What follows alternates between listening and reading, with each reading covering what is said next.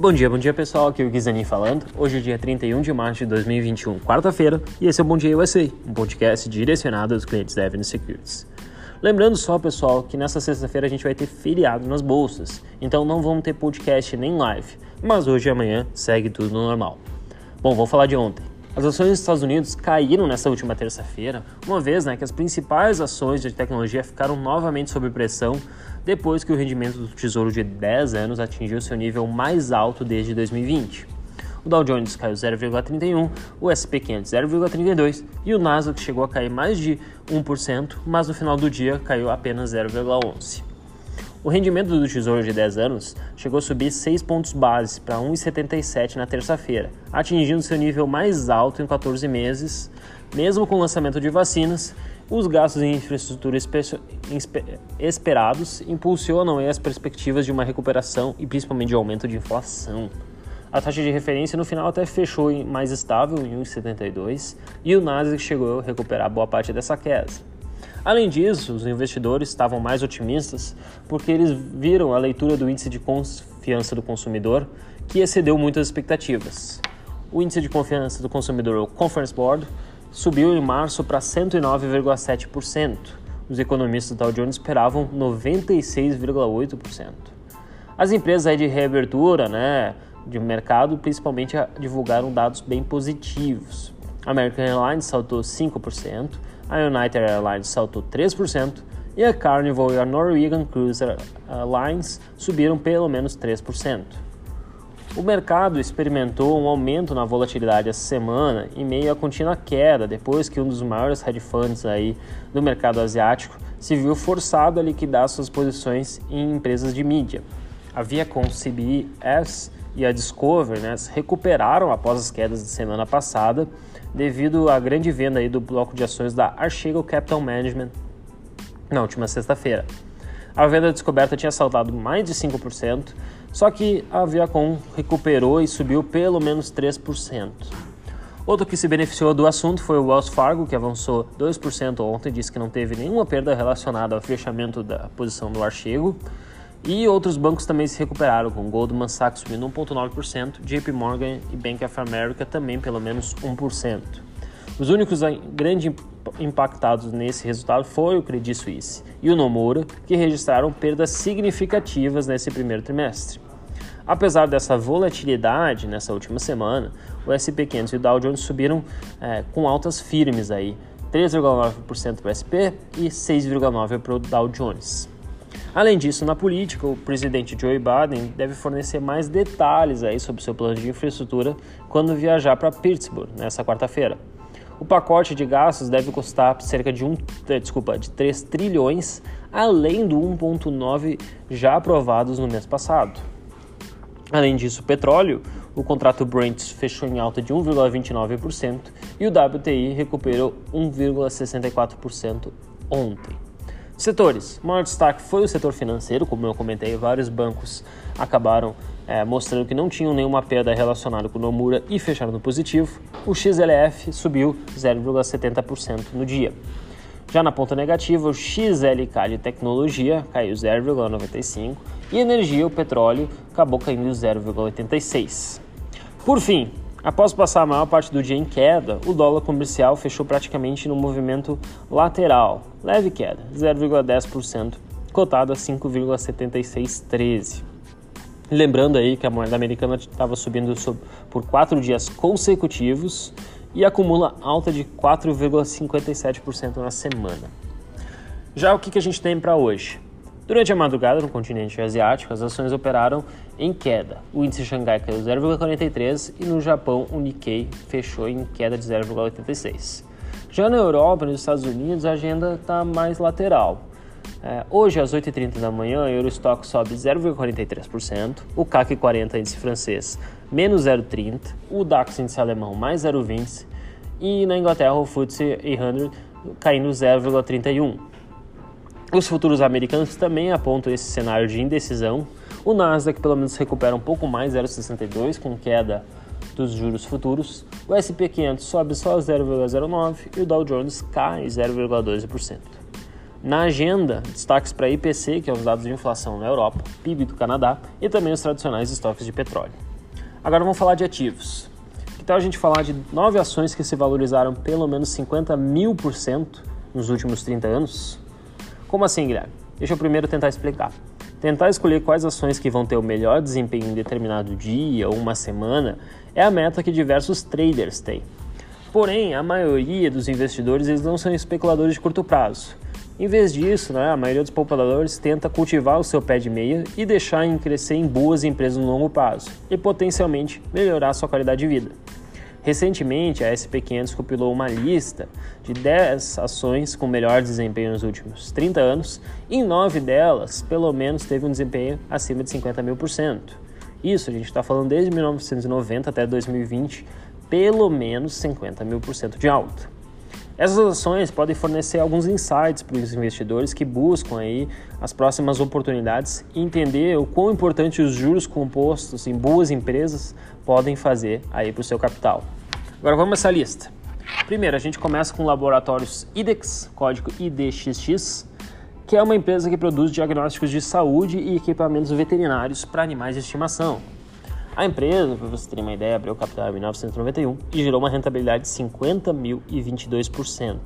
Isso é igual a um ganho anual de 23,5% em 29 anos. Ao contrário aí de outras ações que acabaram desacelerando aí nos últimos anos, principalmente por causa da pandemia, a IDEX se beneficiou ainda mais pelas pessoas terem seus cachorrinhos e ficarem em casa. Nos últimos cinco anos, a IDEX gerou um retorno de 580%. Um investimento lá em 1991 de 10 mil dólares, hoje valeria mais de 5 milhões de dólares. Então, olhem que valorização incrível, além, obviamente, da variação do câmbio. Então, de 10 mil para 5 milhões e ainda um ganho no câmbio. Outra gigante global aí do mercado é a, o grupo Altria, código MO, que é uma empresa de tabaco e foi uma das grandes surpresas dos últimos 30 anos. Apesar da empresa ter aberto capital em julho de 1995, grandes pressões regulatórias e também sociais, né, relações públicas com a indústria de tabaco têm feito aí com que as empresas é, tenham sentido queda na sua demanda. Entretanto, as ações da Altria ganharam 61.599% nas últimas três décadas. Isso equivale a um retorno anual médio de 23,9%. Hoje, o crescimento da receita da Altria desacelerou devido ao seu investimento aí no setor de cannabis, porém, é esperado que esse seja um grande futuro da empresa que possa gerar ainda mais retorno. A ação caiu cerca de 14% em 2020, mas ainda assim o grupo Altria paga consideráveis 8% de dividendo ao ano. Um investimento de 10 mil dólares na MO em 1990 valeria hoje 6,2 milhões. Outro grupo, outro grupo bem famoso aí nos Estados Unidos é a United Health Group, que inclusive está na nossa seleção web. A United Health é uma das provedoras de seguro de saúde dos Estados Unidos. A United abriu capital em outubro de 1991 e gerou um retorno de 63.395% nos últimos 29 anos. Esse ganho resulta em retorno anual médio, né, composto de 24,8%. A United chegou a ser aí é, adicionada no grupo do Dow Jones Industrial Average em 2012 e ainda assim apresentou um retorno duas vezes superior ao SP500 desde 2015. Um investimento de 10 mil dólares lá em 1990 valeria hoje 6,3 milhões.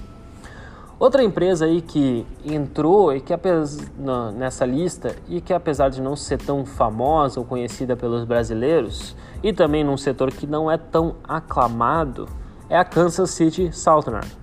No início do século XXI, até pode parecer meio surpreendente né, que uma das é, nove maiores empresas dos últimos 30 anos seja uma empresa ferroviária.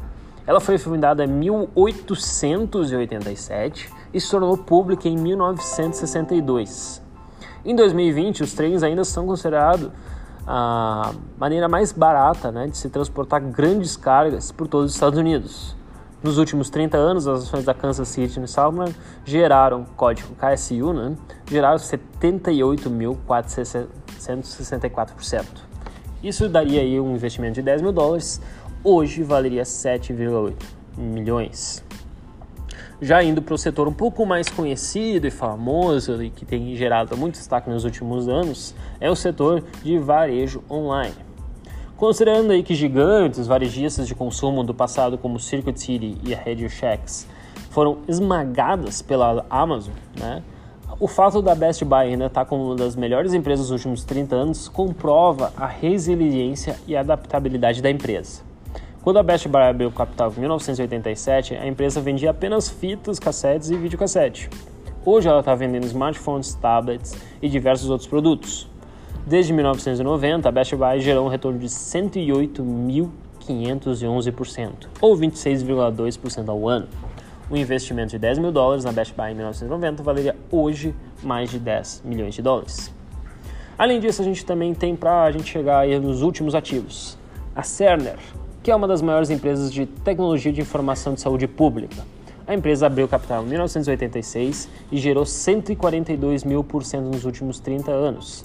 Para quem não conhece, ela é pioneira na automação de saúde e ainda está fazendo é, parte dessa transição de automação do setor que vem ocorrendo nos últimos anos.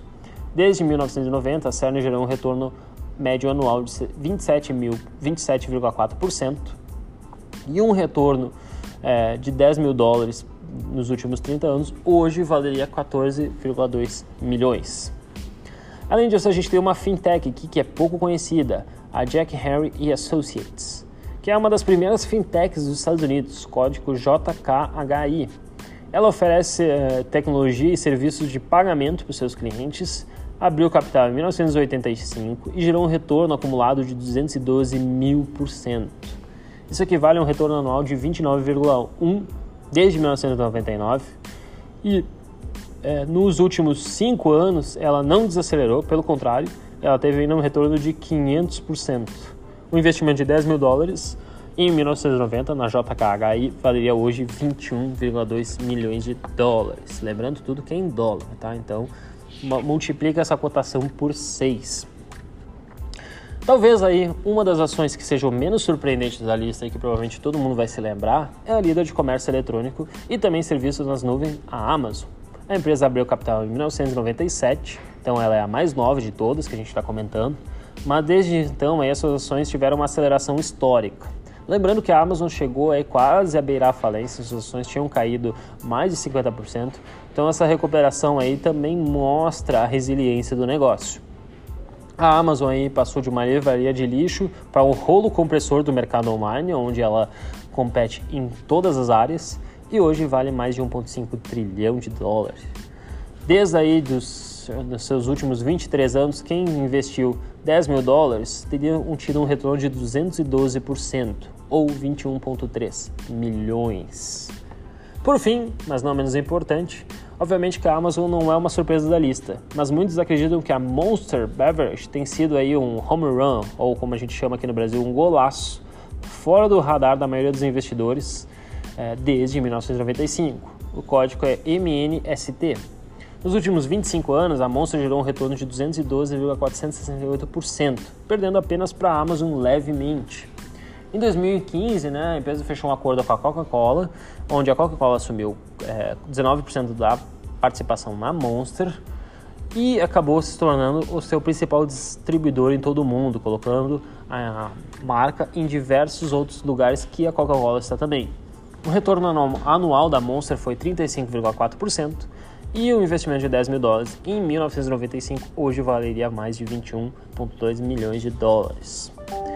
E aí, ficou interessado em saber mais sobre essas ações com altas valorizações? Qual que vão ser as ações que vão se valorizar 50 mil por cento nos próximos 30 anos? Quer saber mais? Assista hoje a nossa sala de análise às 9h30 da manhã no YouTube da Evno, que é aberta para todo mundo, e eu vou comentar um pouco mais os detalhes desses ativos. Quem quiser me seguir no Instagram e no Twitter é Gui Zanin. Aquele abraço.